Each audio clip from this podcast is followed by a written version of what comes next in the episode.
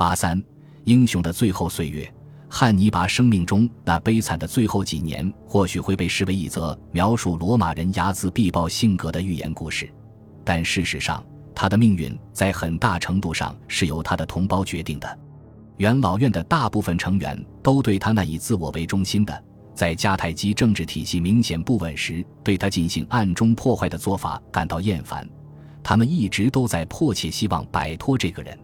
然而，一旦考虑到在作为巴卡家族遗产组成部分的以部下的忠诚和各种关系编织而成的网络背后，汉尼拔与迦太基精英阶层彼此形同陌路这个事实，从某种程度上说，在与这座城市长大成人的哈米尔卡和哈斯德鲁巴巴卡身上是看不到这种情况的。我们越来越能理解他在政治上的失败与误判了，拜他那永不疲竭的经历以及无法容忍异议的性格所赐。汉尼拔成了众多证明自己完全不适合从政的军事英雄中的一员。在罗马，汉尼拔之死引发了各种各样的反应。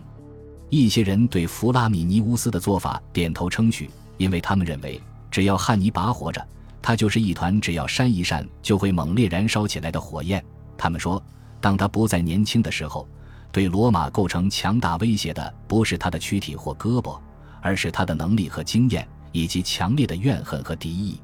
然而，其他人认为提图斯的行为是残忍的，因为他在汉尼拔像一只鸟儿一样，由于太老而无法飞翔，尾羽也掉光了，得以以温顺而无害的方式生活下去的时候，将他置于死地。后一派以非洲征服者西比阿为首，有些人将这一事实视为罗马人极为看重其往昔对手的态度。然而，西庇阿是个极为务实的人，绝不会允许这种感伤情绪蒙蔽自己的判断。这位罗马英雄比绝大多数人都要了解迦太基的政治局势，知道汉尼拔如今再也没有机会来煽动一场针对罗马政权的叛乱了。即便如此，可以说两派的观点都对。尽管迦太基王国已再也不能利用汉尼拔威胁罗马，但在朱希腊王国的宫殿内。一听到他的名字，人们无疑仍会联想起那个极具魅力的力据罗马的英雄汉尼拔本人。立刻意识到了这一点，很快就撰写出了至少一本反罗马的宣传册，写于公元前两世纪九十年代初。其内容以演讲的形式在罗德岛的居民中传播。在小册子中，他概述了罗马将军格奈乌斯曼利乌斯乌尔索在小亚细亚犯下的野蛮暴行。这明显意在令他的读者转而反对罗马政权，其他人亦渴望着将仍属于汉尼拔这个名字的影响力据为己有。同一时期，一封伪造的，据说是迦太基将军在坎尼会战后所写的信流传开来。在这封信中，汉尼拔宣称他取得了一场杰出的胜利，并预言在希腊人中爆发的一场起义，将给罗马在地中海东部地区的统治画上句号。因此，对于许多罗马人而言，只要汉尼拔活着，无论是在敌国的宫廷内活动，还是仅仅作为一个抵抗的象征而存在，他就非死不可。然而，罗马人追杀汉尼拔的动机已远远超出了后者可能仍在制造威胁的应对范畴了。对汉尼拔的态度导致了罗马元老院的分裂，这使得追杀他的决定也成了罗马国内的政治问题。困扰着汉尼拔的事，因而同样在困扰着过去是汉尼拔的大敌，现在转而成为他的保护者的非洲征服者西比阿。这两个人的命运一直紧紧地交织在一起。在北非获胜后不久，这位罗马英雄就发现自己同样遭到了祖国政治机构的孤立。在罗马，尽管他的一些支持者在政府要职的竞选中胜出。但西比阿在公元前一百九十四年的第二次执政官任期内却先有建树。他发现自己的抱负越来越明显的遭到在元老院内势力不断增长的反对派的阻挠。毋庸置疑，西比阿无法像在战场上那样在政治领域建功立业的事实，几乎是汉尼拔在迦太基的遭遇的再现。对于西比阿而言，当他和他的哥哥卢吉乌斯从战胜安条克的战场上被召回罗马时，人生的下坡路就已然开始。以马尔库斯·波尔基乌斯加图为首的政敌，已经说服元老院通过一项法案，执政官的军队指挥权期限不得超过一年。其后，他们试图起诉西比阿兄弟的几个朋友和支持者，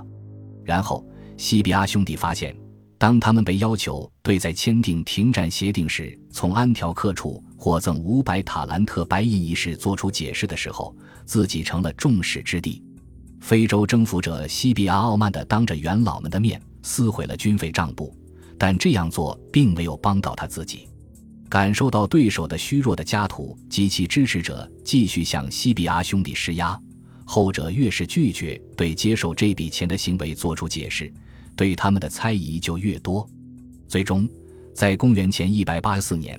非洲征服者西比阿耻辱的因收受安条克的贿赂的罪名而遭到法院起诉。